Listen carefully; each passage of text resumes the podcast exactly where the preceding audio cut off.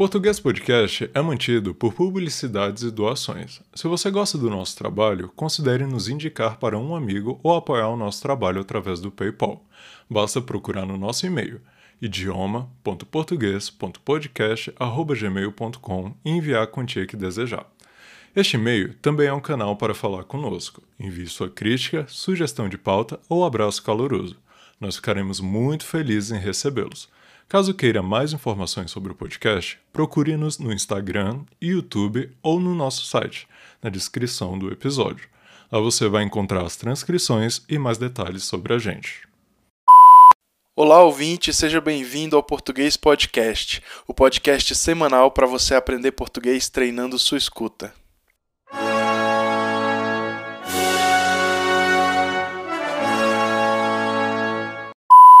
Episódio 26 O descobrimento do Brasil. O descobrimento do Brasil pelos portugueses em 1500, quando aportaram na Bahia com suas naus e caravelas, é o evento histórico brasileiro mais polêmico, pois há muito a ser questionado nessa narrativa. Há uma marchinha de carnaval que diz o seguinte: Quem foi que descobriu o Brasil? Foi seu Cabral, foi seu Cabral. No dia 21 de abril, dois meses depois do carnaval. A marchinha erra a data, pois Cabral chegou ao que viria a se tornar o Brasil no dia 22 de abril. A história oficial, conhecida pela maioria dos brasileiros desde a pré-escola, é a de que Pedro Álvares Cabral tinha a missão, dada pelo rei de Portugal, de ir à Índia para conseguir especiarias. No entanto, durante o caminho houve um erro de cálculo e Cabral acabou chegando onde é chamado Brasil. Naquele lugar havia já pessoas. Essas pessoas ficaram conhecidas como índios, uma vez que Cabral pensou ter chegado à Índia. Fica muito claro nesse pequeno trecho que o descobrimento do Brasil, na verdade, é o descobrimento da América pelos portugueses, mas para os povos chamados indígenas, aquela terra já havia sido descoberta há muito mais tempo. Então, pode-se dizer que a história que a maioria dos brasileiros conhece como descobrimento do Brasil, na verdade, é a conquista da América pelos europeus. Outro erro comum é achar que a maior esquadra da história, até aquele momento a singrar os mares, era incompetente a ponto de errar um cálculo tão importante. Na verdade, o caminho para aquela terra já era conhecido, e fala-se em indícios de que Cabral tinha instruções para passar por aquela terra antes de direcionar-se à Índia. Mas falando sobre os artefatos que envolvem o descobrimento do Brasil, talvez uma obra literária seja de maior importância. Vamos falar dela logo após os reclames. O Português Podcast volta já.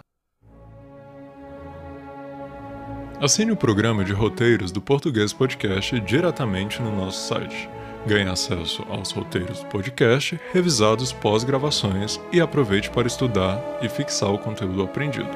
Assine o programa de roteiros do Português Podcast. É conteúdo que não acaba mais. Voltamos, ouvinte. Pode-se dizer que o Brasil é um país que entrou para a história, aquela com H maiúsculo, com uma obra literária. Me refiro à carta escrita por Pero Vaz de Caminha ao rei de Portugal, essa carta foi uma das várias cartas escritas ao rei para descrever o descobrimento de uma nova terra. No entanto, a carta de Caminha se destaca, pois além de ser um documento que nos chega até os dias de hoje, também é um documento primoroso.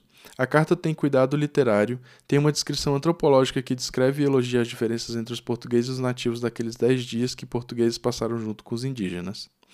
Pero Vaz de Caminha não era um escritor oficial, mas um contador. Ele se dá o trabalho de escrever uma carta ao rei, pois precisava de um favor. Seu genro estava em degredo, e no final da carta ele pede ao rei que, se o trabalho tivesse agradado, que o rei mandasse retornar seu genro que estava em degredo. A carta se perdeu nos arquivos até que foi encontrada na Torre do Tombo.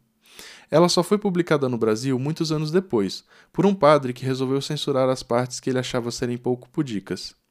Alguns trechos da carta de Pero Vaz de Caminha são conhecidos por praticamente todos os brasileiros. O mais famoso é aquele em que Pero Vaz diz: Terra em que o que se planta tudo dá, querendo dizer que a terra do Brasil era boa para o cultivo. Outro momento é quando ele descreve as vergonhas das indígenas. Estranhando seu modo de vestir, ele diz: vergonha da qual elas não tinham vergonha alguma. Essas partes, claro, foram censuradas pelo padre. Falando em padre, uma das primeiras coisas que os portugueses fizeram ao chegar ao Brasil foi rezar uma missa, e mais tarde tentaram converter todos os indígenas em cristãos. Mas isso fica para outro episódio. O de hoje vai ficando por aqui. Esperamos que tenha gostado, ouvinte. Nos vemos no próximo episódio. Português Podcast, o Brasil via rádio.